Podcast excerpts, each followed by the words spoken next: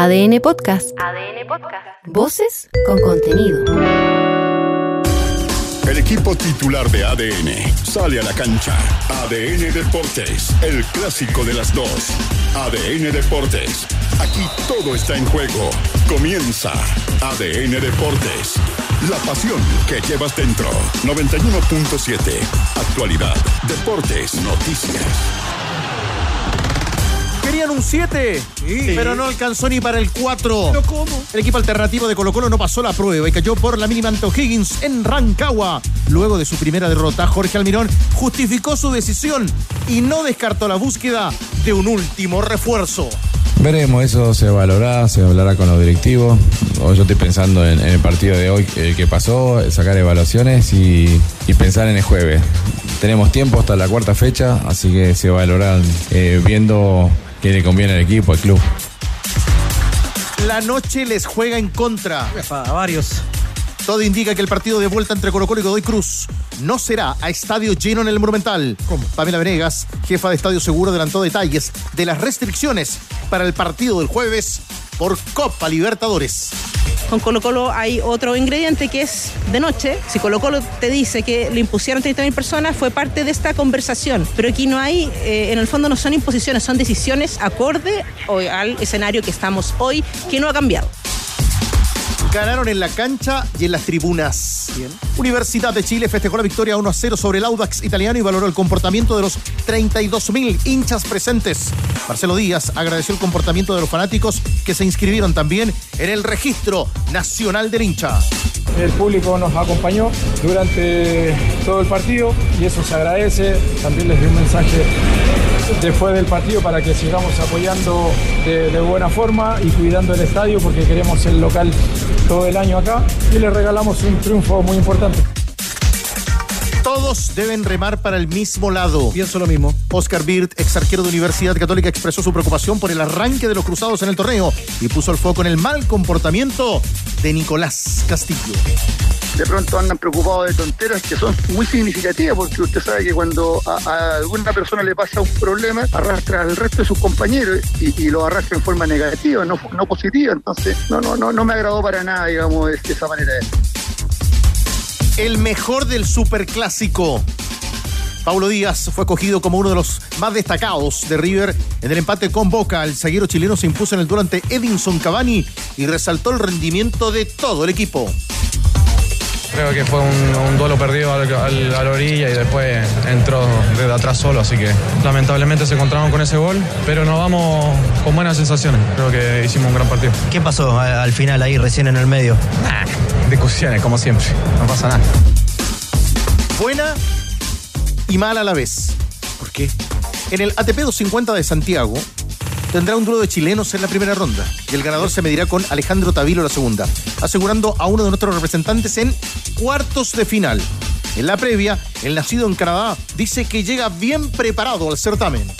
Eh, bueno, con, con cómo empezamos el año ha- se ha estado demostrando un poquito y, y solo queremos ahí seguir eh, con, la, con la calma que, que llevamos y, y jugar partido a partido y, y tratar de hacer lo mejor posible acá.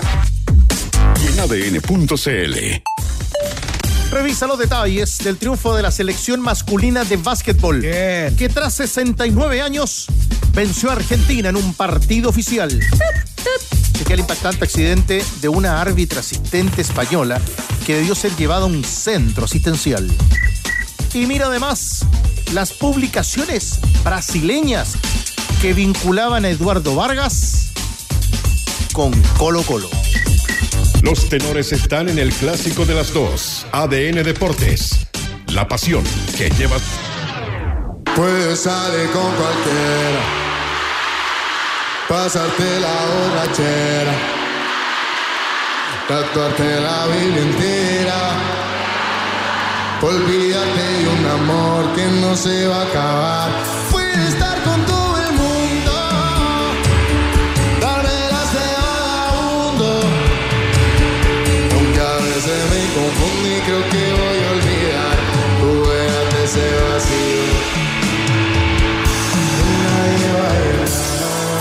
Arranque de los tenores escuchando a Manuel Turizo, que cerró la primera noche del festival. ¿Qué más? Vagabundo. ¿Es de sus preferidas, Vagabundo? Vagabundo. Sí. Usted se quedó para ver a Manuel Turizo anoche. No, no, lo escuchó por ADN. Lo tengo, lo escucho por ADN, obviamente. Pero lo tengo con esa canción. Eso Ah, la versión de Yatra. Claro. Claro, la cantan juntos. Original. Pero estuvo Turizo ayer en Tanto Sol. Estaba allá. Quedaba gente esa hora para cuando estaba Turizo tardecito, ¿no? Pero ahí lo sigue usted por ADN. Me pareció bien que arrancara a las 9.30. ¿Le pareció 21:30, Sí, porque termina una hora adecuada al festival. Con el sobrio ¿Cuál es una hora? Dos de la mañana me parece que es una hora correcta para que la gente en Viña pueda llegar, donde hay zonas que todavía están Claro. con restricción horaria. Sí, un amigo con su novia debía volver rápido hoy día a Santiago porque tenían que trabajar. Entonces, buena hora también para el regreso después de ver la primera noche de, de festival. Hablando de regreso, ¿no? Hablando de regreso, Muy bien. Le di el- le di el aparece en semana de tenis con la credencial oficial. Perdón, no era para la semana del festival. No, no, no.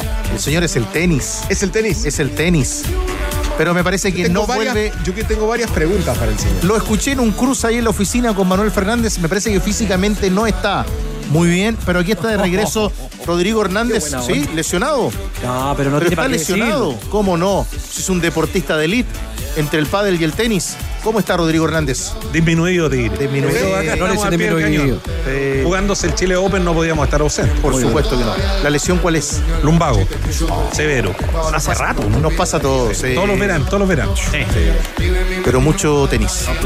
No, pasó Poco- la cuenta. No, al revés. Poco tenis. Ah, no pudiste jugar tanto. No, sí jugué, pues, pero ahí quedé tirado. Fíjate que lo cuento rapidito. Primera ronda, lo sorteo con éxito. Categoría A mayores de 35 con mis amigos del, del Club de Tenis de Zapallara que les Estás mando. jugando doblete, ¿no? No, singles. Ah, singles. Volví al single. Individuales. Acá te las Y traigo. fíjate Peter. que en segunda ronda, cuartos de final, me toca un joven que había sido compañero de Jan Bosellur en las divisiones inferiores de Católica. Hizo todas las inferiores de Católica. Buen momento físico. ¿eh? Tenía buena base. Me ¿eh? liquidó, me destruyó. Así que en el 3-0 le fui a dar la mano y le dije sí.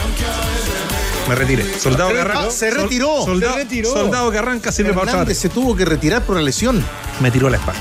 ¿No existió la posibilidad de alguna inyección, Rodrigo, para terminar el partido? No, pues la- la inyección es al día siguiente. ¿no? pero- ¿Alguna cosita pichicateado? Bueno, regreso del que más sabe en una. ¿Cómo eso, Grillo? ¿Pichicateado si no hay doping? Regreso de Rodrigo Hernández en una semana del Chile Open del Abierto de Santiago que vamos a estar también comentando muchísimo con el cuadro de Santiago con más gente ya, ¿no? ¿Lo notó así, Danilo? ¿Cómo está? Sí. ¿Lo notó así? Feliz, sí, lo noté en el metro también, sí.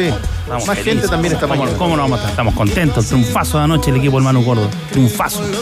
Muy bien, Danilo, que ya vamos a profundizar en ese triunfo del básquet nacional masculino con Argentina allá en Valdivia anoche. Táctico que deja la segunda fecha del campeonato.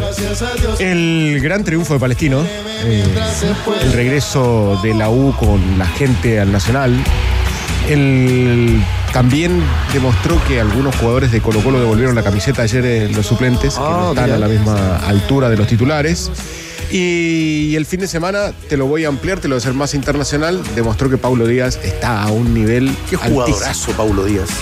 El clásico que hizo ayer fue impresionante. Para mí fue él y el lateral izquierdo de Boca fueron las dos, las dos figuras del Además, ¿sabes? Me llama, no, no lo quiero llevar y, y sé que seguramente ustedes que están escuchando el programa lo van a traer a Paulo Díaz y lo van a vestir con la camiseta de Chile.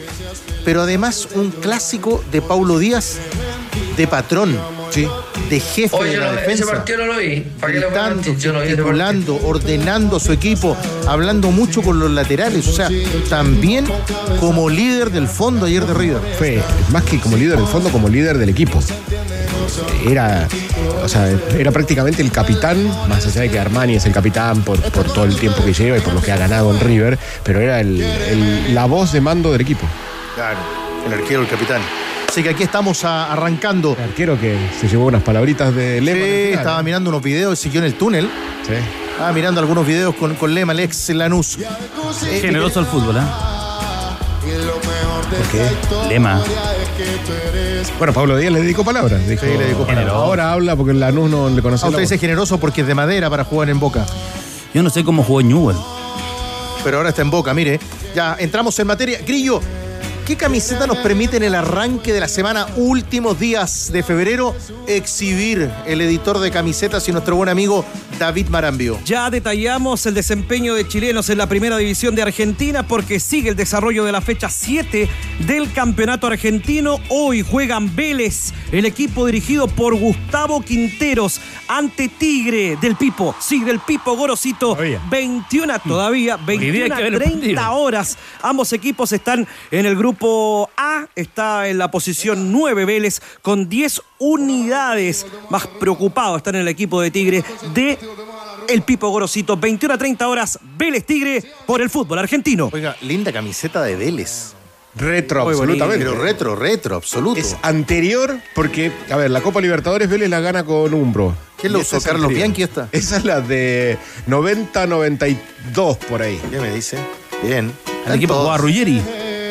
Juega Gareca. Claro. Tigre Gareca. Tigre que está con lista en las dos tablas con una unidad. El campeonato ya empieza a tomar color en la cancha y Doña Carne a adorarse en la parrilla. Aproveche Guachaloma tan solo 6.498 pesos. Costillar americano 3.998 y chuleta vetada importada a 3.298. Golazos. El tercer tiempo juega en tu parrilla con Doña Carne y doñacarne.cl. Tenemos que saludar el día de hoy a Provincial Curicó Unido, que está de cumpleaños, 51 años para el equipo de la región del Maule, que se fundó un 26 de febrero de 1973. Esta temporada juega en la primera B después de siete años en la División de Oro. Ganó el, el debut. El viernes, ¿no? Sí, el primer partido. Ganó bien. Ganó bien, ganó bien. Sí, me tocó, sí. Ganó bien, bien armado. Se nota la mano de Bozán, con orden defensivo. El equipo tenía ju- jugaba largo cuando correspondía. Eh, buen partido de parada. Hizo como 70 partidos el fútbol este, este fin de Sí, semana. es que el fútbol todo. Magallanes. Este fin de semana molesto, igual, ¿ah? estoy molesto por lo del sábado. Tranquilo, Danilo, guarda, guarda un poco, guarda un poquito. Rodrigo, una consulta, no, nuestro editor ingeniero, ¿Ya? el ingeniero Sugarret, Sí, sí. nos pregunta si estás como, si estás para una hora de programa, un poquito más. Es que el problema no es sentarme, es pararme después. Te ayudamos. Puedo quedar tres horas acá. El problema es que si tenemos Estoy para la cagada, hermano. Ayudamos, Rodrigo. Fotón G7, la camioneta oficial del Red Bull Valparaíso Cerro Abajo. Llévatela con la mejor cuota y tasa 0%. Encuéntrala en las sucursales CIDEF y en su red de concesionarios. Consulta bases y condiciones en CIDEF.cl. Descubre lo último en diseño y tendencia para renovar tu hogar con el especial estudio y trabajo de Easy para darle a tus espacios la sensación que tanto esperas al llegar. Conoce más en Easy.cl, tiendas o descarga la app Easy. Easy renueva el amor por tu.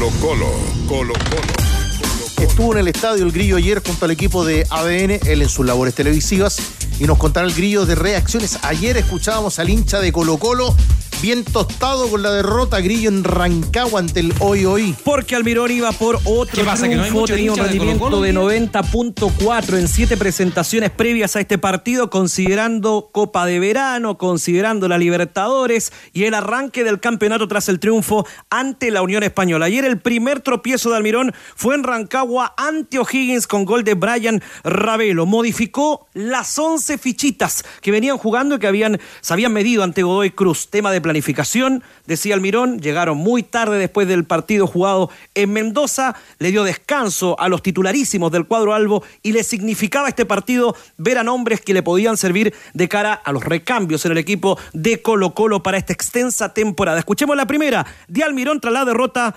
Tenía que ver al plantel y las excusas que entregó tras el viaje y la llegada de madrugada tras vencer a Godoy Cruz. Que pasa que tenemos pocos partidos eh, en el cuerpo. Lo que entienden de fútbol a veces entiende que los equipos necesitan cuatro o cinco partidos. Hicimos un gran desgaste el, jueves pasado y bueno, jueves de la noche terminamos muy tarde, volvimos, llegamos a las 5 de la mañana del viernes. Tenés para descansar el sábado y jugar el domingo y sabíamos que hoy iba a ser muy físico el partido. No quería correr el riesgo de, sufrir alguna lesión. Los jugadores hicieron un buen partido, yo también necesitaba ver a, los demás y bueno, eh, presentamos un buen equipo con jugadores de, experiencia y algunos jóvenes, así que eh, yo tenía plena confianza de que el equipo iba a hacer un buen partido, que lo podíamos ganar y no, no pienso lo, lo contrario ahora viendo el resultado, pienso lo mismo que antes del partido, así que bueno, eh, hay cosas que obviamente tenemos que mejorar y, y duele la derrota como, como todas, pero bueno, tiene que dejar una enseñanza a todos, lo tenemos que tomar así, evaluar hacia adentro las cosas que, que podemos mejorar y que tenemos que mejorar y ahora obviamente pensar en lo que sigue. Tenemos pocos partidos, dice Almirón, Danilo, Rodrigo, Leo, y al mismo tiempo él dice, el esfuerzo del jueves pasa la cuenta para que él decida que el equipo se concentre en el próximo jueves. Tiene sentido y me parece que todos esperábamos que hubiera algunas modificaciones. Claro, quizás no tantas. Y aquí es la posibilidad que le dio el entrenador a varios jugadores de, de mostrarse. Por ejemplo, la evaluación de Paiva. No se puede evaluar a Paiva por, por estos 90 minutos. Está recién llegado, tiene que acomodarse, no le tocó. O sea, hay una decisión que toma Almirón de poner otra vez de, de extremo por el sector derecho, de win derecho a, Jason Roja. El muchacho es zaguero central, ha venido jugando de lateral desde que lo pusieron en el profesionalismo, pero su carrera la hizo en inferiores de, casi siempre de central, ha jugado hacia afuera. Eh, yo creo que también los equipos chilenos, después de un partido tan intenso como el del jueves en Mendoza, les cuesta recuperarse les cuesta recuperarse, ¿no? Porque la intensidad, a ver, la intensidad de la liga es, es muy diferente. Ayer, eh, los que veían el partido de Boca River, de River Boca, perdón, o cuando se ve el fútbol argentino, no nos vamos a la Premier League, no, no nos vamos a la Premier League, no nos vamos a la Bundesliga, vamos acá. Lo que se jugó el jueves, lo que jugó el jueves Colo Colo frente a Godoy Cruz, es otro deporte. Esa es la realidad. Es otro deporte con relación a, lo que se juega en nuestra competencia. Incluso es más, Ayer Nicolás Gamboa le dio muchísima intensidad al juego. Y yo creo que hizo un muy buen arbitraje. Dejó que el partido fluyera. Creo que la mano ahí de Roberto Tobar se está notando. Que se juegue, que se juegue. Pero claro, es, es, es difícil. Y acá quiero hacer un punto también eh, que ocurre mucho en los partidos del, del, ascenso, pero también está, ocurre muchísimo en los partidos de primera división. Y lo hablábamos con Sergio Vargas el lunes pasado en, en La Pintana, cuando debutó Audax en la derrota con Deportes de Iquique ¿Desde cuándo que los arqueros se acalambran? ¿Desde cuándo que un arquero a los 70 minutos esté elongando? Amarilla el tiro. Revisión, listo. Tiene amarilla. Eso es tiempo. No conozco un arquero, un arquero. Los arqueros cuando se lesionan, salen. O les tienen que poner cloro de tiro, algún parche, hacer, hacer algo. Pero los arqueros se están tirando minutos, o sea, remate, va arriba, el rival vuelve otra vez, le llega rápido, al piso hay que parar el partido. No, amarilla el tiro. ¿Eso lo hacen a nivel internacional cuando se juega a nivel internacional? No, en el primer tiempo, y lo conversaba contigo, Danilo, en el primer tiempo de Colo Colo Godoy Cruz, la pelota casi no salió. No salió, no salió. Entonces, ayer, volviendo, ojo, y también hay un mérito del equipo del Vasco Asconzábal. Eh, O'Higgins trajo argentinos de primera división. Jugadores de primera división del, de la clase media, de la medianía, pero jugadores de primera división. Sarrafiore, Bianchi y, y los centrales. Los centrales, Juan y Díaz, eh, Mosevich, y el equipo se notó un equipo duro, más fuerte, eh, muy del Vasco Asconzábal. Eh, Asconzábal le dio un enorme crecimiento cuando llegó Antofagasta a Ariel Uribe y le recobró la confianza a Eduard Bello. Y acá ha tomado a Ravelo, el Ravelo que termina la temporada anterior, y este Ravelo es un jugador que, que se parece al que, al que irrumpió en Colo Colo. Ahora, eh, Colo, Colo, ayer le, le, costó mucho. Primer tiempo el partido fue malo, Colo Colo y las declaraciones de, de Emiliano Amor son las que corresponden. Eh, me parece está muy bien Emiliano Amor. Colo Colo pateó al arco ayer en el minuto 90. Y terminó, terminó con tres centrodelanteros, ¿no? En cancha. Claro, abrió a Paiva sobre la derecha. Pero, eh, o sea, de, de, de origen claro, centrodelantero. Claro, Terminó con, con un 4-2-4 y, y, y, vamos para arriba. Pero no. Y Amor como tercer centrodelantero. El equipo no, no, no, no o sea, yo creo que la gran conclusión del partido de ayer es que si eh, eventualmente Almirón se ve sometido a, a digamos, al mismo escenario futuro, eh, a lo mejor no va a mover, no va a reemplazar el equipo y, y va a ser un equipo mixto, digamos porque además ya ha entrado al campeonato en, en, una fecha más adelante, ya se va a estar jugando algo distinto y Colo Colo necesita también sí, sumar puntos, puntos y, y, afianzarse. Los puntos, Rodrigo, son los mismos, tres en la segunda fecha que en la fecha. Sí, pero ya perdiste tres. Por eso. Por eso te digo. No, porque no son los mismos entonces. Po. No, no, ya perdiste no, no, tres. La misma suma es la misma. Tranquilidad. La suma es la misma, digamos. No, por cierto. Pero en el mismo escenario, este escenario replicado en dos meses más, yo creo que Almirón no toma la misma decisión. Y está bien, la que, la que tomó ahora está perfecta. La próxima si él, semana él, ya no toma la misma decisión. No. Bueno, está, él está recién llegado. Ahora, y además, curioso. Y además, el, el, objetivo de Colo Colo, convengamos, es, es, pasar la fase, ¿o no? Porque hay demasiado en juego. Está, está también el asentarse él con su proyecto deportivo y además una cantidad de plata muy importante y, y, digamos, Colo Colo no digo que se juegue el año, pero es súper trascendente para, para Colo Colo entrar en la fase de grupo. Dos datitos. El primero, planificación. Decía en la cuña que llegaron a las 5 de la mañana, podía haberse descansado Colo Colo en Mendoza y haber viajado al otro día y así podía haber tenido nombres más importantes en el 11 frente a Higgins de Rancagua, bien decía Leo. Al final son igual tres puntos que pueden complicar a Colo Colo en algún momento disputando la parte alta del campeonato. El segundo quiso ver nombres para tener variantes en Colo Colo y se dio cuenta que las alternativas que tienen no rinden. Y aquí hacemos el parámetro al torneo argentino cuando dirigía Boca tenía alternativas porque el torneo de Argentina paralelo que se juega, que es el reserva. El torneo de reserva es muy distinto al campeonato de proyección que hay en el fútbol Bueno, chileno. el ejemplo está muy mano. Mira, mira no lo- tiene hombres. Pero mira lo que hizo Acá. hoy Cruz este fin de semana. Porque el torneo de, de reserva es distinto y ahí tiene nombres. Bueno, Pero, pero, que va, va más allá, a la ojo, pelea va con los más allá. Eh, Allá los, los planteles son amplios y, y además juegan la reserva. Bueno, elegido ayer como el mejor de la cancha en la transmisión del equipo de ADN Deporte, lo saludamos. Decíamos Chiquillos, ayer, ¿pueden bajar la voz, por favor? Gracias. decíamos ayer en un momento de la transmisión, un 10 que ayer hizo un gol de 9, por la forma en la que define esa jugada. Brian Ravelo, ¿cómo está? Buenas tardes. Hola, buenas tardes. Saludos a todos allá por el panel. Gracias, eh, Brian. Decía recién Danilo Díaz, comentando acá en la mesa junto a Rodrigo Hernández, Leo Burgueño y el Pato Barrera, decía esta es, junto al trabajo de Asconzábal y a tu trabajo también, una mejor versión de Brian Ravelo. ¿La sientes así arrancando el campeonato? Sí, totalmente. Creo que han sido dos fechas bastante gratificantes, tanto en lo personal como en lo grupal, y esperemos seguir en este camino. Un 10, dijo, dijo el Tigre, un 10 que hace goles de 9, pero que juega de 7 o de 11. Porque en definitiva Sí, está, la verdad que está jugando por me afuera. ha, tocado, me ha tocado jugar en varias posiciones con, con el profe, así que nada, tratar de siempre aportar donde de donde me toque. Si bien me ha tocado por derecha, por izquierda, por el centro.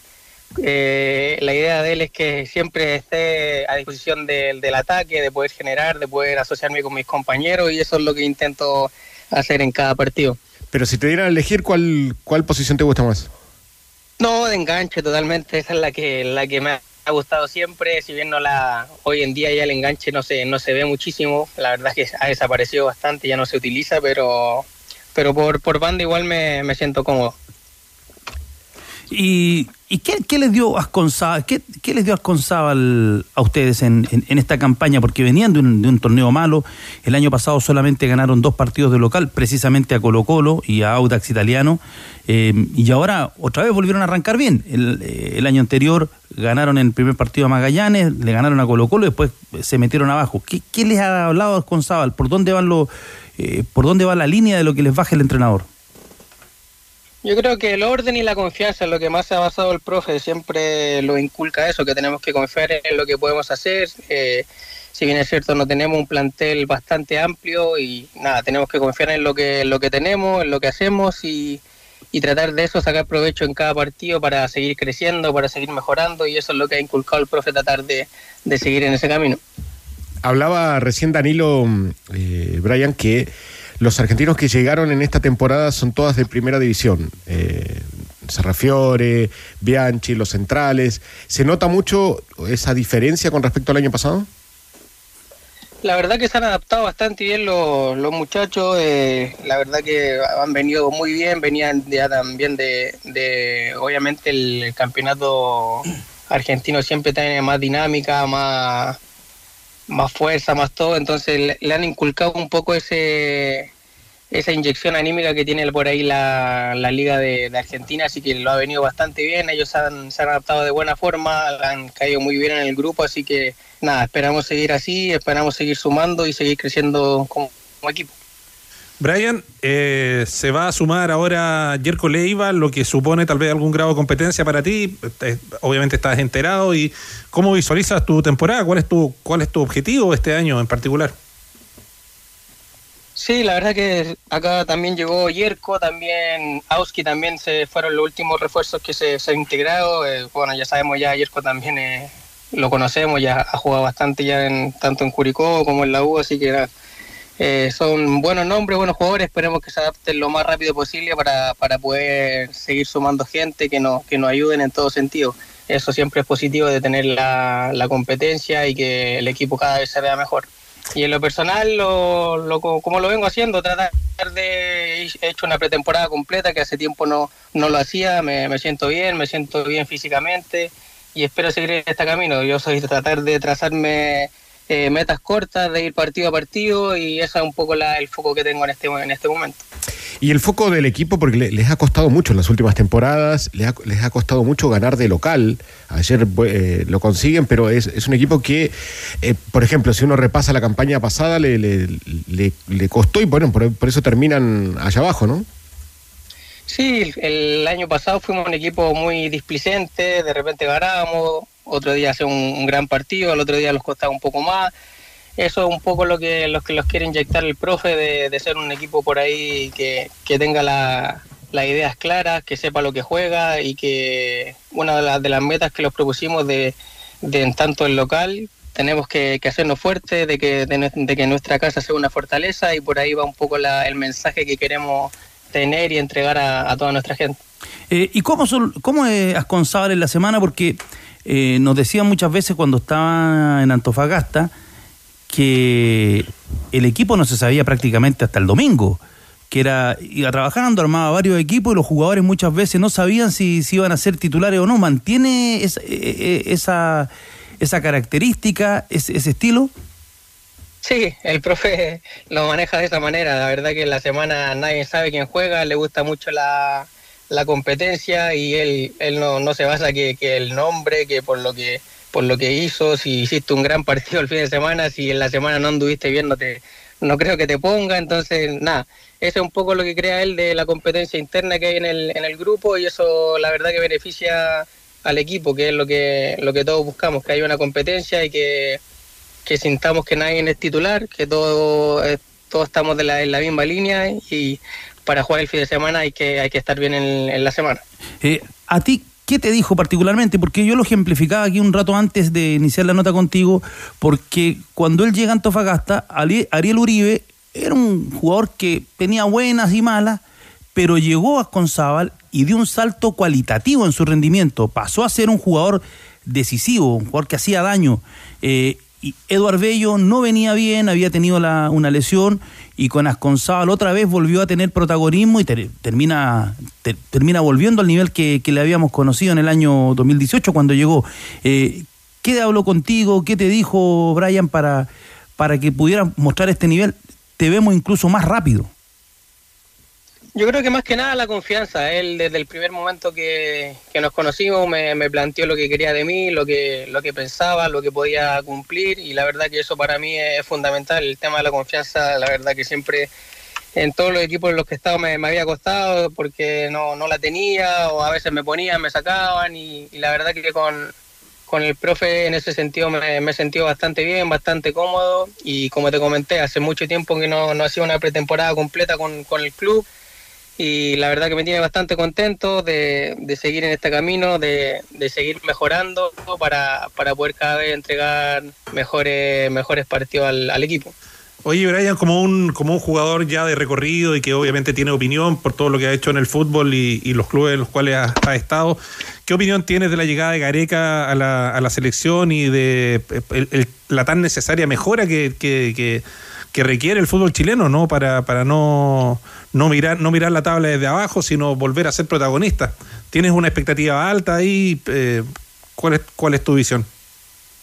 Sí, la verdad que cuando se nombraba el, nombre de- de- del profe Gareca, la verdad que me llamaba bastante la atención. Habíamos todos visto el, funcionamiento que tenía con, con Perú, con la selección. Hace mucho tiempo que no, no clasificaba en un mundial eh, y le, bueno, le, le- le- esa, esa oportunidad a ellos. La verdad que sacaba, sacó muchos jugadores, muchos jugadores jóvenes. Entonces, nada, la verdad que la, la ilusión está intacta. Esperemos que, que le vaya muy bien, que, que la selección vuelva a tener el nivel que, que tuvo en un momento. Así que nada, estamos todos con las ilusiones de, de poder hacer las cosas bien para que él pueda tomar una, una gran decisión y lo- nos pueda llevar a donde quizá volvamos a, a un mundial o a estar peleando la, la eliminatoria arriba. ¿Y ese tren para ti ya pasó o tienes alguna, alguna esperanza secreta?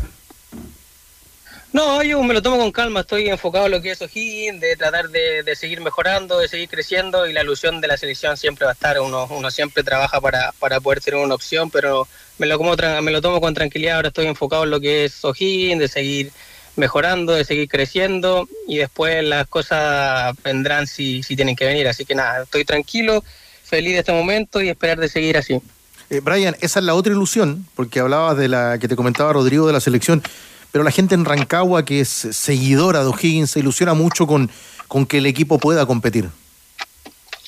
Es la idea que tenemos todos, todos tenemos esa, ilusión de, sacar la espinita que fueron, que han sido todos estos estos años, la verdad que no, no se, no se han hecho quizás las cosas bien, eh, los equipos no, no han cumplido los objetivos que, que se estaban trazando, así que nada, queremos cambiar esa imagen de volver a, a, lo- a los cimientos de, de- de hacerse una fortaleza acá en que a los equipos les cuesta, que les costaba venir, que les costaba jugar acá, así que nada, eh, queremos volver a eso, volver a, a reencantar a nuestra gente, que la verdad que cuando la necesitamos siempre está y nos llena el estadio, así que nada, esperamos seguir así.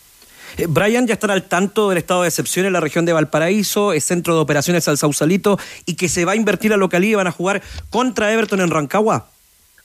Sí, eso lo nos enteramos ayer, pero aún no sé, no sé si ya está confirmado o no, pero nada, si es acá, la verdad que me parecería bastante bien por todo lo que está pasando ahí en, en Viña del Mar, así que nada, estamos todos en pro de, de- de que se juegue, de que se, se pueda se pueda seguir se pueda seguir siguiendo lo que es el campeonato y no se pare, que es la, es la idea que, que tenemos todos. ¿Ya le sacaste un pantallazo a la tabla de goleadores? No, la verdad que Aprovechá, pues segunda fecha estás arriba, ¿eh? de los goleadores y todo, pero nada, como te comenté, estoy feliz con, con lo como me siento, el, el tema físico, en lo, en lo que está funcionando el equipo y nada, lo, lo demás es, es secundario, no, no me enfoco mucho en lo que, lo que es eso. Gracias, eh, Brian, elegido ayer como el mejor de la cancha en ese partido que han jugado Colo Colo, visitando a O'Higgins y con los tres puntos que se quedan otra vez para el equipo de ustedes. Te mandamos un abrazo y atentos estaremos también para una campaña de hinchas siempre tan apasionados como el de Rancagua. Abrazo grande a todos. Ya está acordado el tema del Sausalito de Viña del Mar, falta la ratificación debido al estado de excepción y como el Sausalito es centro de operaciones de las autoridades por el tema que se vivió arrancando el mes de febrero, lo más probable y falta esa ratificación de en los próximos minutos, O'Higgins será local ante Everton por la fecha 3 del campeonato. Porque el partido marca en la programación original domingo al mediodía en Sausalito. Pero es imposible por el tema que es el centro de operaciones el Estadio Viña María. Y hay tiempo entonces, arrancando una semana para invertir la localidad. Se va a ratificar en los próximos minutos. Que lo marca el grillo, entonces. eh, Y ojo que también se va a ratificar la suspensión de Wanderers Santa Cruz, que se jugaba el sábado mediodía en Valparaíso. Así. Noticia en desarrollo. En la condición de local. Grillo, a propósito también noticia en desarrollo el aforo de Colo Colo Godoy Cruz para el jueves por la Copa. Así es, ha sido tema durante esta mañana porque Colo Colo había solicitado 45 mil corazones salvos para apoyar en el duelo trascendental ante Godoy Cruz de Mendoza, luego del triunfo 1 a 0 en condición de forastero, pero la autoridad decretó que son 32 mil las entradas nada más autorizadas para el equipo de Colo Colo. ¿Quieren saber las razones? Las entrega la jefa del Plan de Estadio joder. Seguro, Pamela Venegas. El tope de aforo, en el fondo, eh, que igual esto vamos partido a partido, puede que el próximo fin de semana se pueda subir un poco más, eso lo vamos analizando siempre. Ha habido acá una concordancia, la UCE le autorizó 32 mil, la Supercopa fueron 32 mil, con Colo Colo hay otro ingrediente que es de noche. Y entendemos la programación de Conmebol que tampoco puede haber otro, bajar otro mitigador que sería, por ejemplo, eh, que el partido fuese más temprano. Como si se hizo en el partido Universidad de Chile, que como este era el segundo partido, estaba programado a las 20.30 pero con asterisco para ver cómo era el comportamiento y cómo se desarrollaba la operación en primer partido. Como este fue el primer partido Universidad de Chile, se disputó a las 6 de la tarde. Entonces eso hay que considerarlo y si Colo Colo te dice que le impusieron 30.000 personas, fue parte de esta conversación. Pero aquí no hay, eh, en el fondo no son imposiciones, son decisiones que la autoridad tiene que tomar de manera responsable, acorde al escenario que estamos hoy, que no ha cambiado. Ahí está la palabra de Pamela Venega y el escenario para Colo Colo, estos 32 mil boletos para el duelo del próximo día jueves ante Godoy Cruz de Mendoza. Hoy trabajó Colo Colo en el Monumental preparando dicho partido con una ausencia. Pablo Parra no llega para el duelo ante el equipo argentino. Sí, mira, este, este tema yo creo que se va a zanjar finalmente con el, con el aforo reducido. Colo Colo no tiene. Pero era esperable, ¿no? ¿Ah? Era Es esperable. que es súper esperable. Yo eh, escuchaba el comentario de Danilo, no puedo estar más de acuerdo respecto de su eh, definición cuando dice que, que la- el comentario, digamos. Bueno, yo me enteré por la prensa. El presidente Colo Colo habían sido desafortunadas porque realmente lo fueron. Es, no- es no, es no entender el problema o tirar. O- o- el domingo con Guachipato, Sí, fueron lo- lo en Mendoza lo y mencionaste. vuelven a ser desafortunadas Señala- ayer. señalas No quieren perjudicar. la secuencia y, y me parece que está perfecto porque, porque uno puede entender eh, el negocio, puede entender la condición deportiva, puede entender la condición de hincha finalmente, incluso del presidente Colo Colo, del sentido, todo lo que tú quieras, todo puede ser argumentos válidos, pero tú no puedes tapar el sol con un dedo porque acá hay un fenómeno que es muy complejo, que tuvo un episodio que, que, vimos todos, ¿no? La final de la Supercopa, agravado, diría yo, por el comportamiento de algunos hinchas, porque esto también tampoco hay que generalizar, de algunos hinchas en, en Mendoza, pero que no fueron pocos, y bajo ese contexto, y la, y la ausencia también de, contingente policial, el escenario está súper claro. Y yo creo que siempre hay oportunidades para dar señales. Y Colo Colo pudo haber dado una señal.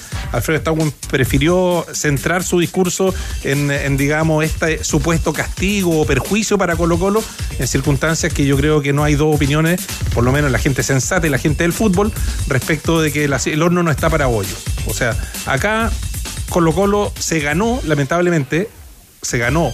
Eh, eh, independiente del argumento de que Colo Colo no, no, no fue quien organizó la final de la Supercopa, todo lo que tú quieras, pero se ganó con el comportamiento de este grupo de hinchas que no han sabido ser controlados. Esta, esta, esta merma en el aforo, no hay nada que hacer y bueno, ahora hay que concentrarse en lo deportivo y sacar adelante el partido. Y un detalle que no es menor tampoco. Una cosa es la ida al estadio con luz día, pero otra cosa es el retorno. Si tú a la medianoche, todos los grupos de vándalos que van al estadio, con metro necesario, que, que atacan, de partida atacan a los propios colocolinos que van al estadio. De partida, si son grupos de vándalos, lo que pasó en. En Mendoza hubo una, una pelea entre facciones Claro. de la barra. digamos. Entonces, imagínate ese regreso a, a, su- a su- a sus zonas, a, su a sus Claro. lugares de origen. Es- yo creo que lamentablemente lo que tú dices, el horno no está para bollo, aquí hay un problema eh, que ha superado al fútbol y Colo Colo se tiene que hacer parte también porque es un problema que lo va a afectar. Ojo, los cinco, los, los cinco barristas que fueron los que hicieron la solicitud formal para el ingreso de los lienzos, en- del lienzo para la final de la Supercopa, quizás ellos no ingresaron a la cancha, pero ellos como pusieron su, su, su nombre, ellos se hicieron responsables, a ellos se les aplicó el, el, el 102. La ley de admisión. La ley de, de admisión y por lo tanto ellos no van a poder ingresar a los estadios. A lo mejor ellos no, quizás no pasaron la, la zona de la reja, no llegaron a la, a la pista de recordar, pero pusieron, se hicieron responsables, asumieron la responsabilidad. Con Marley Coincido Coffee. con Danilo Díaz. Con Marley Coffee, dale un revés a tu mañana con un café de verdad, ya sea en el tie break o en el coffee break. Elige siempre la calidad de Marley Coffee y renueva las viejas tradiciones con un café fresco, con espíritu joven. Encuéntralo en cafeterías Marley Coffee, marleycoffee.cl y en los principales supermercados en BYD. Saben que en la vida, tanto como en el tenis, los sueños se construyen en silencio. Desde hoy, Nico Yarri se suma a una marca número uno en tecnología y electromovilidad con modelos silenciosos, 100% eléctricos e híbridos enchufable. BID. Alfredo Stauwen Los tenores la ponen entre palo y arquero. Estás en ADN Deportes. La pasión que llevas dentro. Ha llegado el momento junto a los tenores. ¿Qué pasó? Momento que también vendrá posteriormente en ADN Top para disfrutar y hablar en esta mesa, Danilo Díaz. Sí. De la ¿Por qué gran Danilo Díaz solo? victoria. Es que arranca Danilo. Ah. Si quiere arrancar usted, yo le paso Para la mí pelota. es la mejor, porque lo, le paso la pelota naranja a usted. Ah, La pelota naranja, sí, por supuesto. Amante del Porque el mejor triunfo de Chile. Y te dolió un poquito, ¿no? Sí, sí, sí. del- de la historia. Que es chileno. ¿Dolió un poquito? Es chileno. No. No, si es No, chileno. tiene, tiene el corazón dividido. Sí, en, en la vida y en el básquet y en el fútbol. ya, ¿viste? Déjalo ahí nomás. ¿Viste? ¿Que le gusta? Danilo, Eh, le pega con las dos. Chile Argentina ayer en Valdivia y el triunfazo del Quinteto Nacional. Me abracé con mi hijo. Nos abrazamos. O sea, yo nunca pensé que iba a haber ganar a Chile a la selección de Argentina. Y seleccionada, además. A la selección A con Campazo del Real Madrid, con Dale, del Real. Madrid. Uf, sin respeto. Eh, lo de. Porque en los deportes colectivos el baloncesto debe ser de los más difíciles. Yo creo que con el fútbol. de los más lógicos. Y de los más lógicos, además. Es muy difícil que no se dé, que no gane el que tendría que ganar en los papeles. Deck y Campazo, jugadores que han estado en la NBA, hace 10 días ganaron la final de la Copa del Rey. eh, son jugadores de Euroliga. Argentina el año 2019 jugó la final del mundo. Eh, se cumplen este año 20, 20 años de eh, la, medalla, la, medalla, de oro en Atenas 2004. Entonces, eh, hay que dimensionar lo que hizo este equipo de Juan Manuel Córdoba. Un trabajo espectacular que ha venido buscando basquetbolistas en, inferiores, también lo que hizo Galo Lara en su momento. Eh, se ha logrado eh, hacer un escauteo de, jugadores que, que pueden lucir el, la camiseta nacional, aunque no nacieron en Chile. No vi, pudo venir por problemas de, con, eh, de vice trabajo Nico, Nico Carbacho, que es un jugador que, que nos da Arroyo también, que otro no- peso. Arroyo no vino, pero por ejemplo Manny Suárez fue descollante en los dos partidos. El partido ayer de, Fran- de Franco Morales, lo que defendió Pipo Jase. ¿Y qué es lo que hace Chile? Yo creo quiero destacar las palabras de, de Carlos Altamirano y, sobre- y Pablo Viola, el comentarista de Directive Sport, cuando dice Chile le ganó a Argentina jugando al básquetbol. Le ganó jugando básquetbol. Eh, Chile defendió, defendió en, eh, como pudo, eh, lo pasó mal en el tercer cuarto. Chile hizo seis puntos en el tercer cuarto. En algún momento Argentina se pone arriba. Yo dije cuando se pusieron arriba, listo, se nos Se acabó. se, se acabó, se nos van el peso de la historia y el peso de lo individual. Pero el equipo tuvo, tuvo esa fibra. Así que Pero ya, ya el primer partido. se perdió con 12, claro, Sí, por 12. Ya el primer partido había sido, digamos, no había sido lo que todo el mundo pensaba que podría ser, digamos, que fuera una ventaja larga de un equipo que tiene mejores individualidades. 15, 20 puntos, por ahí se pensaba que podía ser. Claramente tiene mejores individualidades, marcaste los jugadores que juegan en el Madrid, eh, lo, que, lo que vive, quizás, digamos, lo que vive Argentina es otro tema que es un tema Claro. de- dirigencial y de entrenadores. que es grave, o sea, no vino, no, que no ha- que Argentina no haya puesto eh, en esta ventana a su entrenador principal, porque es Pablo Prigioni, que es un asistente, que está asistente en la NBA, ya habla, yo leí, leía, a, a- escuchaba a Viola, eh, leía a Julián Mozo, que son de los más importantes especialistas, Alejandro Pérez, hay un problema súper de fondo, no es normal lo que le está pasando al baloncesto argentino que no pudo ir al Mundial eh, y que no pudo ir a los Juegos Olímpicos. Sí. O sea, con, con, la, con el gran nivel de jugadores que tiene. Pero Chile tiene poco, no tiene mucho. Eh, y no- esto no es fruto de la liga, esto es fruto de jugadores que se fueron al exterior. Yo creo que el mensaje también es más que ir a las universidades estadounidenses, es tratar de ir a Europa. Eh, ahí se está jugando un gran baloncesto y Chile está teniendo gente muy alta. Danilo, lo comenté, lo comenté contigo también y con el equipo en, en la previa del partido que hicimos de Colo Colo, pero mm, ayer, ayer yo creo que tuvimos la oportunidad en el ADN Te Acompaña, en la conducción, en la conducción de Hans Hot y en el trabajo de Diego Sáez, nuestro compañero en Valdivia, de escuchar una nota deportiva de culto cuando Diego habla con Deck. Sí. Y Deck decía, estábamos hablando de un tipo que uno hace nada lo veía jugar en Oklahoma City y que juega en el, en el Madrid. Lo veía jugar en la Euroliga. Y él decía, eh, qué linda ciudad, me han hablado que aquí se, se sabe mucho y se habla mucho de básquetbol. Y esta mañana nos hemos dado cuenta que la gente es muy apasionada y les agradezco a todos por venir, decía. Y por los que van a ir a ver el partido hoy. Estamos hablando de Una un figura de jugador primera de línea. elite y la condición era de un deportista agradecido por el partido que iban a jugar y en la ciudad en la que iban a jugar. La actitud que tuvo Campazo con todo el público, la cantidad de Firmó fotos. que- toda la- todas las poleras No. y todas las fotos. No, no hay que agrandarse, esto es recién está empezando, esto es un proceso largo, Chile necesita al menos 10, 15 jugadores más para poder estar, eh, eh, mantenerse en este nivel, porque si no puede venir una ventana Mani Suárez y no puede venir Carbacho, el equipo los- lo siente, resiente sí, sí. muchísimo. Bueno, lo Eh, sintió en, lo- en el- lo en los Panamericanos. Sí. Ahora, el trabajo de Manu Córdoba ha sido espectacular. espectacular, espectacular. Bueno, triunfazo de Chile, del cual Danilo, con, con- con el reflejo de tu conocimiento, de tu emoción también, seguiremos te- escuchando en reacciones en un ratito más con nuestros compañeros de ADN Top. En una semana de mucho deporte, donde el sábado también y el domingo vibrábamos con el volei playa, con los primos Sí. Grimalt, y tendremos una semana ya acreditados para el ATP de Santiago. Así que Y ahí estamos. Está flaco en la foto, jefe. ¿Qué dijo? Ah, que está flaco en la foto, pero es, es Diego, es Diego, perdón. Le entró con un. No, pero lo La, pau- la pausa. Montero Pausa. Castillo. Ya viene la U. Los tenores no desafinan. ADN Deportes, la pasión que llevas dentro. Esta te digo de verdad, me tiré para lesionarlo. Alfredo está un Universidad de Chile. Universidad de Chile. Ya, sacábamos cuenta, conversábamos con los tenores. Eh, Chupete, hay futbolómetro hoy. Prepárate. Sí, hay futbolómetro. Vamos a elegir a los mejores. Hay varios goles bonitos. Varios. Sí. Hay varios goles para elegir. No me En la interesa. primera fecha había uno excluyente, que es el de Puch. Sí, sí, sí. Ese, Claro. ese ganaba. Ese ganó. Sí. Ese ganó. Ahora yo creo que hay tres como para, para ganar. Ah, pero no, Ahí. pero, no, pero un Fome, adelanto. la ¿eh?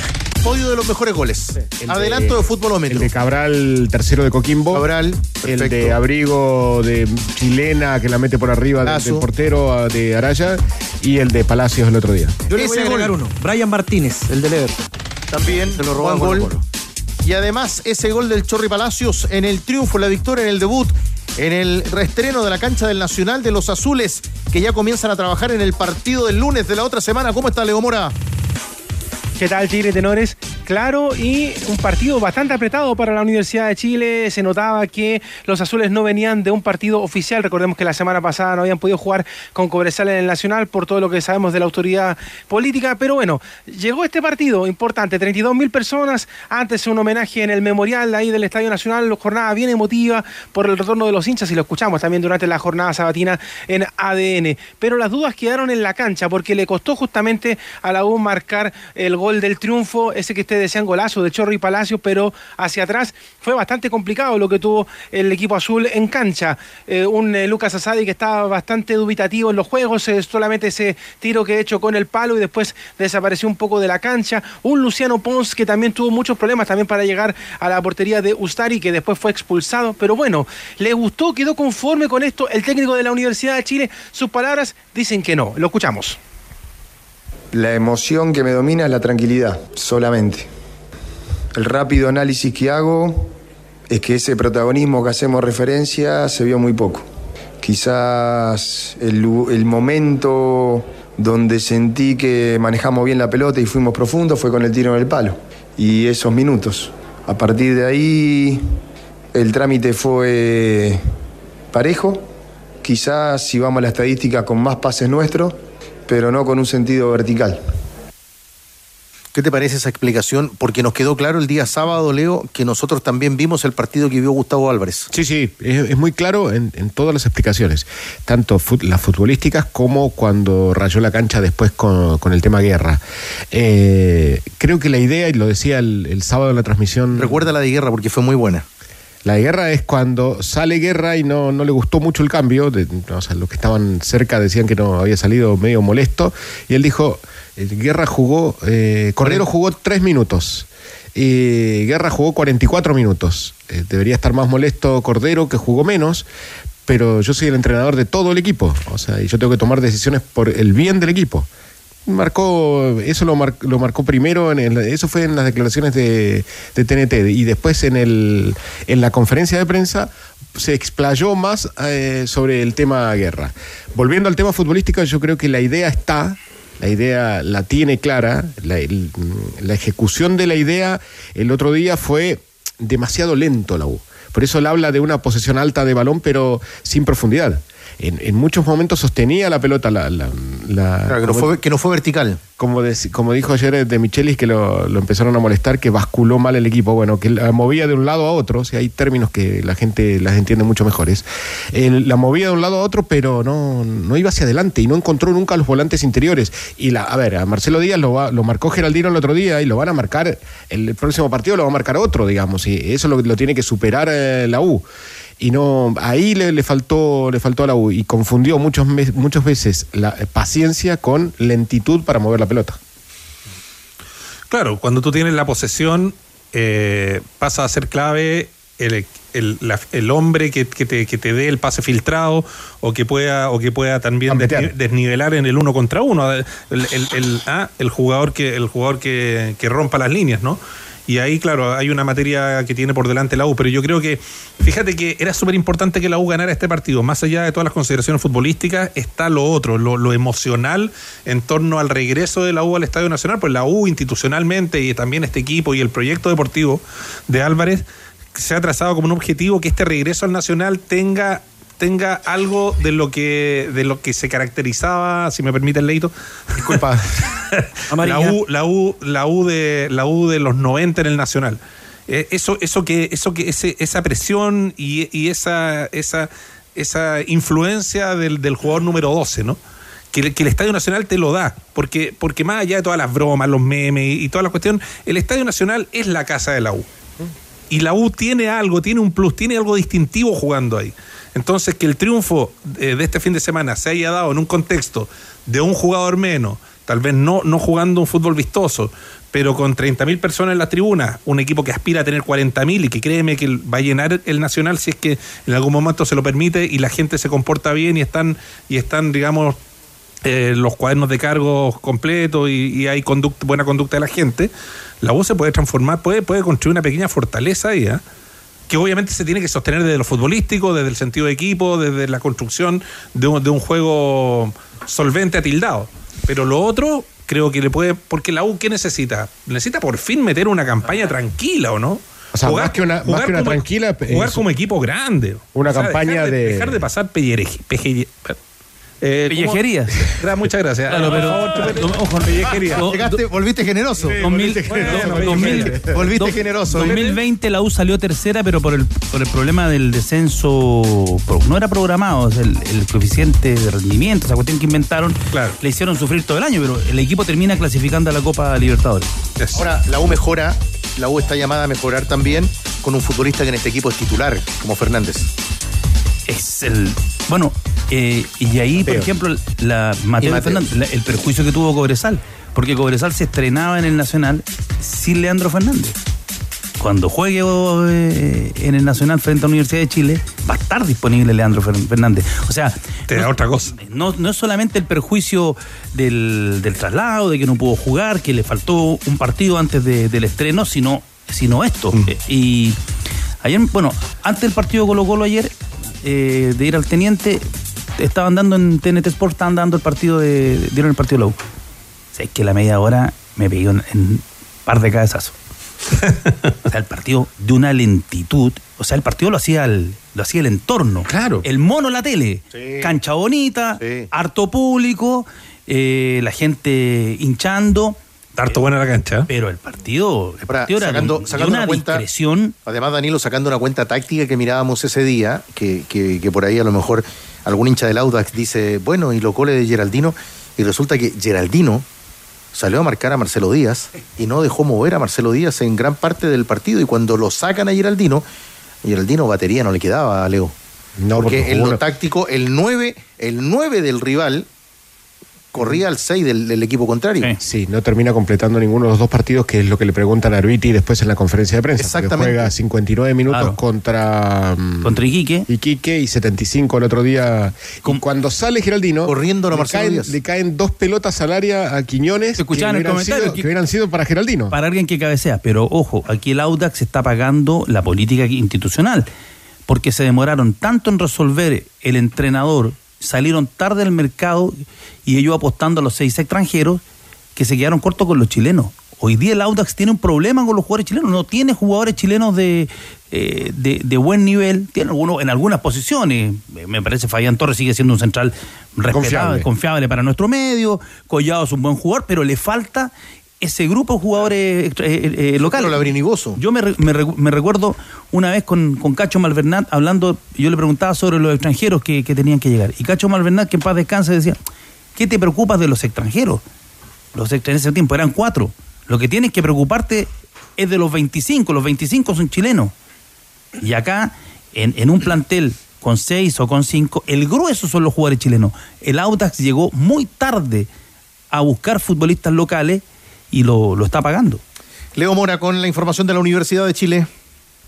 Claro, y también con lo de los hinchas, porque como decíamos, 32 mil hinchas presentes ahí en el Estadio Nacional. Estuvimos muy temprano el día sábado, desde la apertura de puertas pasadas a las 15 horas, sin ningún problema. Se hicieron las revisiones, eh, las revisiones exhaustivas, perdón, a cada uno de los hinchas para que ingresaran, como siempre, los guardias privados, estaban también unos guardias de negro, carabineros, todo en absoluto orden. Y después, durante el partido, lo mismo, un comportamiento ejemplar del hincha del romántico viajero y la salida sin ningún problema. Ningún detenido, ningún desmán, ningún problema en el Estadio Nacional. Y se le preguntó después justamente al capitán de los azules respecto a este tema.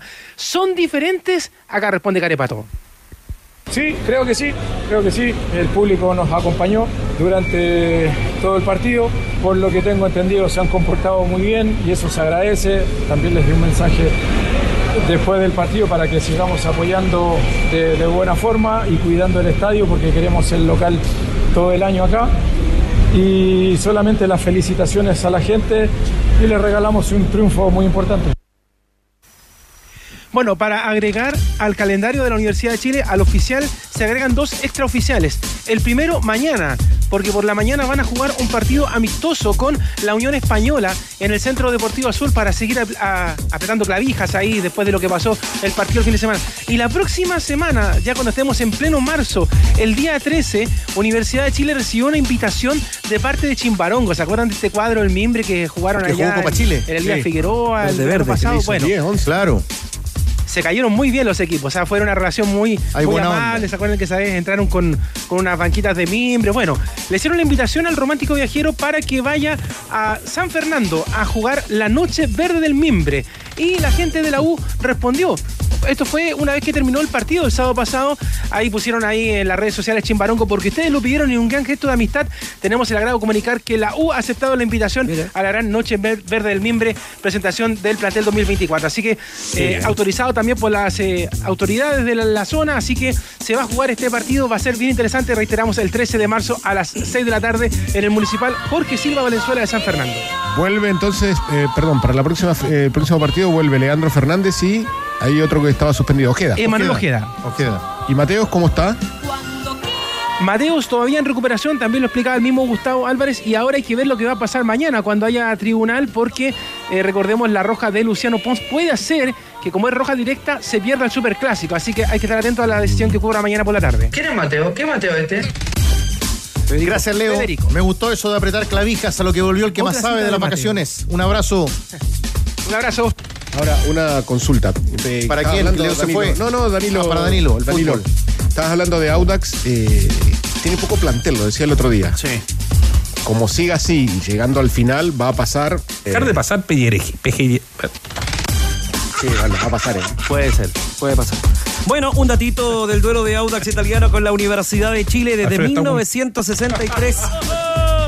La quinta vez que Universidad de Chile juega su primer partido de la temporada ante Audax Italiano. No ha perdido ninguno, con cuatro victorias y solamente una igualdad que fue en 2013. Yo creo que lo hiciste por chupete. ¿Al registro? Lo hiciste para el registro. Registro Nacional de Chupete. No, chupete es cagoncito. Oh. Entonces, no, tiene. Como yo lo ¿Es trato- eso lo que nos va a decir? Como yo lo trato con guante blanco. Ah, ah, él el- tiene trato el- de guante blanco. De mi parte, sí, porque yo Habla tengo con espectáculo. Ah, sí, ¿Te das lo sé. Lo sabe también Bueno, pero él, con por respeto. ejemplo, contigo no se atreve. ¿Cómo que no? Sí. Varias yo. No, pero te, te- te podría calzar en varias más. y no- Yo- yo muchas veces le mando y ¿Pero después no la saca. ¿Pero cómo? Yo le mando Ah, un par tuya. ¿Pero cómo? Pero no la se usa. va a atrever conmigo. Bueno. Que soy un pirquinero y con usted, que es el que la lleva acá. que vea. Bueno. No, no, no. Fuiste muy grosero. Tengo un datito más para cerrar Universidad de Chile Audax. Audax solamente perdió en dos de las últimas diez visitas a la Universidad de Chile en Primera División. ¿Qué opinas de lo que te ha dicho recién Rodrigo Hernández? A, a uno generalmente le cuentan más las malas que las buenas. Este martes 27, el Tino buscará seguir compitiendo en la Copa Libertadores. Palestino-Portuguesa. Partido que voy experto trae como único. Me la juego con 10 luquitas al triunfo de local, con lo cual nos ganaríamos, Grillo. ¿Cuánto? 12.500 Vamos, vamos, pesos. buena. Con Polla Experto apuesta por nuevas experiencias. Llega un nuevo libro a la cancha. ¿Cuál? Barrabases contra Universidad Católica. Vuelve Barrabases con tres historias contra el equipo cruzado. En una edición especial para coleccionistas. En tu kiosco más cercano ya disponible a tan solo 4.990 pesos. Hasta agotar stock. Más información en colecciones las últimas noticias.cl. El que ¿Sabías, más corre. ¿Sabías que para Caja Los Andes el futuro de sus afiliados y sus familias es lo más importante? Sí. Por eso tienen este tremendo beneficio con un 30% de descuento en la colegiatura del primer semestre para alumnos nuevos en INACAP. Conoce más en cajalosandes.cl slash más beneficios. Cobreloa, Cobreloa. ¿Qué tropiezo tuvo el cuadro Loíno? Venía después de nueve años, que había sido su última experiencia en 2015 ante Barnechea, donde ganó 1 a 0, a la región metropolitana por primera división. Enfrente tenía el cuadro de Palestino, el equipo de Pablo Vitamina Sánchez, que no estuvo en el banco, lo derrotó por cinco tantos a cero. Y esto es lo que dijo Miguel Astorga una vez terminado el partido, describiendo lo que vio en cancha y el desempeño de sus jugadores. Bueno, eh, irreconocible el equipo. Creo que nos cambiaron el equipo que, presentamos el otro día con Huachipato. Un equipo totalmente pasivo, un equipo que nos doblegó por todas las líneas eh, palestino. Eh, habíamos mostrado, analizado bien a Palestino el, trabajo que teníamos que realizar, pero se nos olvidó, se nos olvidó todo. Y cuesta de repente analizar este tipo de partido cuando tú ves muy mal como equipo, muy mal en, en- todo sentido, ¿no? no solamente en lo futbolístico, sino que en todo sentido nos vimos muy mal. Ahí está, Ana Milena Astorga, el análisis de lo que fue el partido y la derrota. Ahora clásico minero el viernes ante Cobresal. Necesitamos, Leo Burgueño, que los tenores algo digan de esta goleada en contra de Cobreloa frente al Tino. Te arranco con el dato, ¿te acordás que te dije el otro día Sí. al aire? 27 ¿Qué te de noviembre de Cobreloa? 2022, última vez que había perdido 5 a 0, que fue la final contra de local contra Copiapó. Copiapó. Golpe. El año del Mundial. Ese, ese año, eh, o sea, ese final de partido, o sea, la gente se había ido. Cuando faltaban 15 minutos, el, el golpe que significó ya el tercer gol ese de, de Copiapó lo, lo terminó empujando a la gente a, a la salida. Pero el grillo estuvo el otro día en el, en el partido. Nosotros yo estaba en el- estábamos juntos en el, en el Nacional. Ya hizo cambios en el primer tiempo. Sí, A los después del 37 3 a hace 0 dos y a sí. los 40 y a los 45 al término del primer tiempo hace 3. Sacó a Rodolfo González después del gol de Carrasco, cuando van hombro con hombro y Carrasco le gana y anota el gol. Y ahí molestó a Emiliano Astorga que se centró en el banco y movió el tablero inmediatamente. Yo lo, lo ilustro con lo con el titular de, de Nicolás Olea ayer en el Mercurio, que me parece que fue muy bueno. Palestino mechoneó a, Pale- eh, a Cobreloa. Cobreloa. Un mechoneo. Eh, Bueno, que sea la segunda fecha. le, le dio la bienvenida a la categoría. Llevó muchos jugadores Cobreloa, pero la, esto se juega con, con fibra, eh, con, con intensidad y Cobreloa tiene que entrar de inmediato en el campeonato. Ojo, el otro día frente a Huachipato debió, debió haber ganado. Huachipato no anda bien, ¿ah? Lo vimos muy mal frente a Colo Colo. Ayer vuelve a perder. eh, le está costando en el, en- el inicio del campeón al equipo de Sanguinetti. Pero eh, a mí me dio la impresión que Cobreloa en el primer partido, y ahora se acrecienta, no tenía esa solvencia de los equipos de Astorga en el fondo. Le hacen un gol de córner. A, a- a Rodolfo González le cabecean. Ojo, que tenía solamente cuatro titulares palestinos de- del equipo que le había ganado a Portuguesa. Ojo que a Cobreloa le pesa el sub-21. No tiene Emiliano Astorga en sus fichas. El campeonato ya empieza a tomar color en la cancha Doña Carne a dorarse en la parrilla. Aproveche Guachaloma tan solo 6.498 pesos. Costillar americano a 3.998. Chuleta vetada importada a 3.298. ¡Golazos! Vamos. El tercer tiempo juega en tu parrilla con Doña Carne y doñacarne.cl. Gracias, Alberto, muchas gracias. Hay un panorama acá. El señor, hola, ¿cómo estás? ¿Venís a comprar carne? Sí, ¿Qué venís a comprar? carne. La pausa. Ya viene el futbolómetro de la fecha. remedio. Ya, tam- ya también vamos a analizar la derrota de la Católica. La Católica que perdió en Santa Laura el viernes. Tómela, wey. Que viene también. ¿No te gusta el futbolómetro? Ya siguen los tenores en ADN. Todo sigue en juego. Estás en ADN Deportes. La pasión que llevas dentro.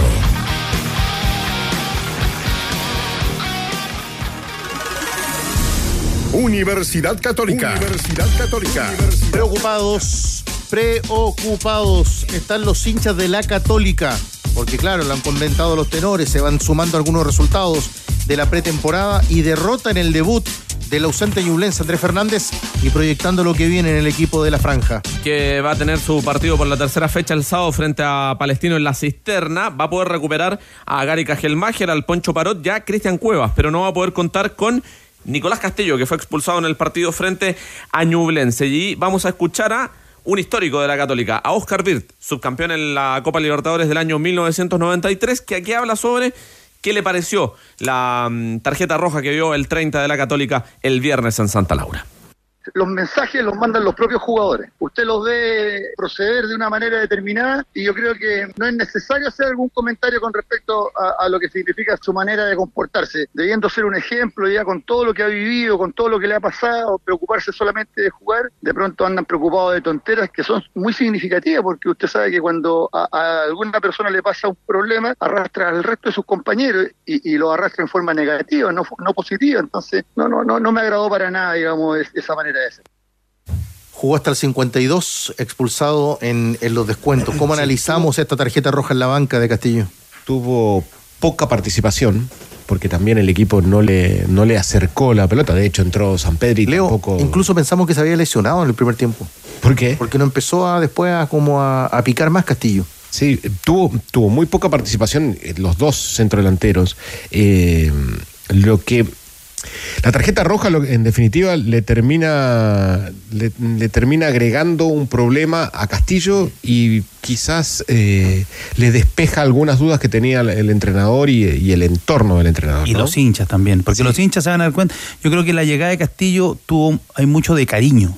De una hinchada que lo respetaba, que lo ve como, como uno más, porque va a, la, va la barra, porque toca el bombo. La Católica yo creo que como club se vio atrapada, creo que no podemos... Me parece que fue un buen gesto de, Claro. del, digamos, de cruzados hacia, Hacia el jugador. Hacia el jugador. Primero de evaluarlo cómo estaba, para ver si, si se podía poner a la par. Y además, la, digamos, la urgencia de la lesión de, de San Pedro que no llegó al 100%, le dio, o sea, en el primer partido te da la posibilidad de jugar, algo que era impensado hace un tiempo. O sea, impensado que llegara a Católica, impensado que se pusiera a la par de los compañeros, Que más San e impensado era- que San arrancara de Pedri era de esos que se- no se lesionaba nunca. Exacto. Y le da la, la- la oportunidad en el primer partido. Y después el, el equipo no le tampoco acompañó y tiene algunos vicios todavía de- del, del equipo del año pasado. En el post partido, Danilo, eh, escuchaba en el trabajo de nuestros compañeros en Santa Laura a Larí Hurtado, que decía, eh, en- entiendo que eh, había hablado con el Trova, y, y decía, a la Católica le falta un distinto, pero cerca del área. Porque todo recae en que muchas veces la jugada la termine el centro de Tapia. Que te acostumbraste a San Pedro y que San Pedro resolvió. Claro. Pero yo creo que la Católica, este equipo de. Este, eh, Núñez, Nicolás Núñez, se hace cargo de, del mal. Del proyecto que fracasa el año pasado, lo, lo toma. El equipo yo lo veía que tenía cara de descenso. eh, se termina salvando. Llegan a la Sudamericana, tienen un, un buen final. Pero este es el equipo de Núñez. Y este equipo de, de- de Núñez hay que contarlo desde ahora, no de, con los amistosos, porque los amistosos yo siempre lo- los dejo afuera. Son con los 200 cambios. eh, no. La pregunta es, es que. El punto, yo creo que la Católica, hoy, el equipo de Nicolás Núñez le está faltando un cambio. Mm. Un cambio, tiene un- una marcha más. Necesita jugar a otra intensidad. Eh, a partir de la posesión, eh, a Pinares no lo veo. Y yo creo que tiene que apurar la recuperación de la pelota. Tiene que ser un equipo mucho más intenso a la hora de la recuperación de la pelota para poder tomar el control del juego, porque lo que busca Nicolás Núñez con sus equipos es tener el control de la pelota, tener el control del juego. y, y- y claro, si tú vienes desde atrás, el rival se te va a acomodar. Pero si tú robas el, balón, presionas, obligas al rival al error y tú lo empiezas a manejar, teniendo jugadores de buena técnica, ya vas a, vas a tener otra cosa. Es muy bueno el momen- momento de Tapia, quizás lo que dice eh, el Arica, el Arica Hurtado, lo que estaba planteando aquí al Tigre antes de lo que me quería comentar el Leo, puede ser Aravena jugando detrás de San Pedri. Y con Tapia con su buen momento y ver quién juega, quién juega a la izquierda. O juega Montes, o puede jugar el Simbicueva más arriba, haciendo, el, haciendo el ida y vuelta. Pero la Católica necesita eh, aumentar una velocidad. Quizás ese. Y necesita un. Y coincido con eh, que necesita un, un tipo que gambetee en algún momento también. Es que la gambeta es clave, siempre, siempre. la gambeta te hace una diferencia. Si no, no. O sea, alguien que te pueda romper. Quizás es Torres, que llega ahora, que va a jugar de. de- que, o- o que puede jugar o de puntero o de volante interior. Porque pero Pinares en este ritmo no, puede jugar. Está muy lejos de ser el. De ser, de- lo estamos comparando con Pinares. De ser el Pinares que se fue en algún momento, Claro, ese se que jugaba como de 8, 8, el, 7. el último partido que hizo Pinares fue el que nos mandó al descenso. Le hizo las dos Pepe en Antofa y. Y de ahí no, no la agarró más. Oiga, Andrés, si Oscar Virta habló del, del debut de Guillier que at- atajó el otro día al joven de la cantera en Santa Laura. Exactamente, tuvo palabras para lo que fue el debut del canterano. Esto decía Oscar Bir sobre el estreno de Tomás Guillier en el arco de la Católica. Es un joven que yo le tengo bastante confianza, pero al cual, con el cual hay que compartir y no entregarle exclusivamente a él la responsabilidad de él. Eso yo creo que tienen que tener mucho cuidado, porque las personas cuando debutan, obviamente que están llenas de buenas intenciones, pero necesitan de un respaldo. El, arco es demasiado grande como para, pa- como para decir yo me la arreglo solo. Entonces aquí hay un concepto futbolístico que es acompañar la presencia de un joven con poca experiencia, pero que tiene bastantes condiciones. Sí, un punto respecto a lo que decía Danilo, que yo comparto 200% respecto de que el equipo y la vara con la que hay que medir al técnico católico, a Nicolás Núñez, es justamente ahora, el inicio del campeonato. Ok, ya, lo- los partidos amistosos son, son contexto y tú puedes decir, ya, están dentro o no están dentro del, del análisis. Yo creo que obviamente están dentro del análisis porque finalmente el, el plantel que, que formó el entrenador y que visó en términos de la llegada de jugadores, qué sé yo, eh, y, el armado que se hace finalmente. Pero lamentablemente en el fútbol de hoy, que está dominado o por lo menos condicionado por las redes sociales, eh, se, instalan, se instalan sensaciones, se instalan, se instalan como tendencias que tienden a ser perjudiciales y que finalmente eh, no pocas veces intervienen un poco incluso en la toma de decisiones o en el ánimo de los, de, los, de los directores deportivos y de los propios dirigentes de los clubes. Yo en el caso de Católica he escuchado mucho eh, y he leído mucho, lamentablemente en redes sociales, que al técnico se le está pasando la mochila respecto de lo que no logró con la Católica en términos futbolísticos en el torneo anterior. Entonces la Católica hoy día está con ese lastre que es injusto cargárselo. Yo co- comparto lo de Danilo. ¿Por qué, le va, tú, ¿Por qué tú le vas a pasar esa mochila cargada de piedra? que pelea el descenso. Exactamente. Claro. Pero, pero en, la, en la consideración de, de no pocos hinchas es, eh, es la sumatoria de los, de, los dos, de los dos procesos. ¿Te das cuenta? Y eso no deja de ser un factor, porque tú dices, no, es una tontera, hay gente que no sabe de fútbol, lo que quieras, tú- pueden haber mil argumentos. Pero ese tufillo que se instala, ese, ese, ese rumor en el mismo estadio, eh, también baja la cancha, ¿no? El rumor, baja la cancha. El rumor, el murmullo. Exacto, el murmullo baja la cancha. O sea, la Católica para poder empezar a sustentar el proyecto tiene que ganar este fin de semana. Pues, exacto. Si no gana este fin de Se semana, le enreda. se le va a enredar, se le va a enredar y, y por más allá del discurso público, la cabeza del entrenador siempre está ahí. ¿Qué marcan los números del Nico Núñez en la Católica, Andrés? En lo que respecta a torneo nacional, 13 partidos, considerando la campaña del año pasado y los, eh, este partido que jugó frente a Ñublense, 4 triunfos, 4 empates, 5 derrotas, 41% de rendimiento. Atento, nos quedamos también para la semana de la Católica. Vuelve la promo Lanco que te ayuda a pasar marzo por la compra de cualquiera de sus pinturas o adhesivos. Inscribe tus datos ingresando al QR de tu boleta y estará participando por una increíble gift card. Pinturas y adhesivos Lanco se pone con los gastos y productos de alta calidad. Recuerda, participa en Remolque Tremac. Rentabiliza su negocio. Contáctalos en Tremac o a través de la red de sucursales Kaufman en todo el país. Porque entre un remolque y un remolque. Hay un Tremac de diferencia. Tac, tac, tac. Tremac.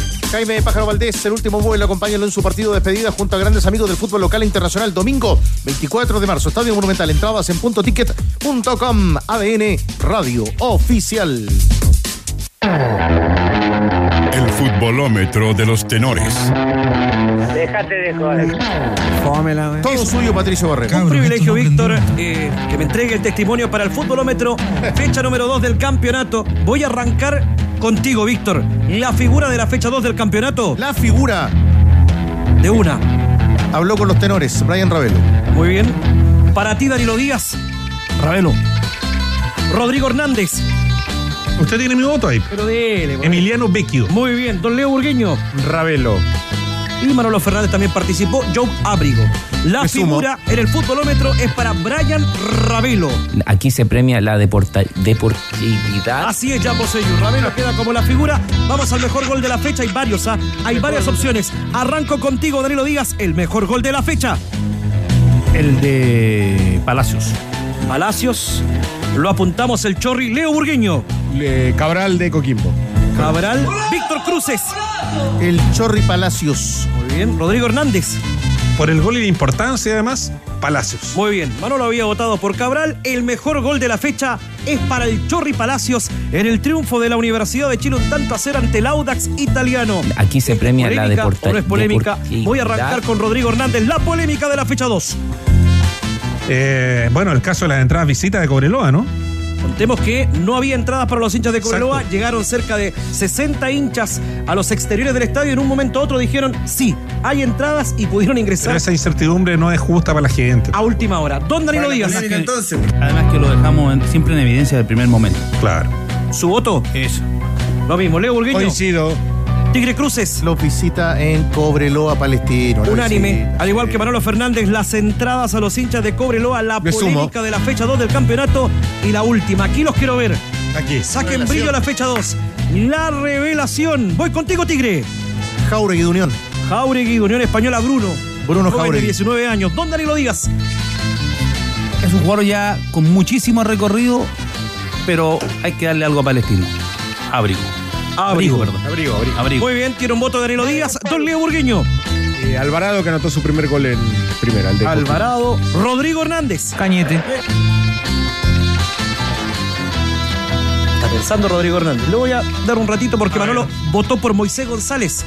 que Usó la plaza de volante en el cuadro de O'Higgins de Rancagua. Fue defensor. Voto por defensor. ¿Sabes qué pasa? Me gustó, por, por eso voté por, por Vecchio. Me gustó mucho el partido de Unión, así que voy a, a dárselo a un jugador de Unión, a Jauregui. Muy ¿Te bien. parece? Estuvo estrechísima la revelación del torneo.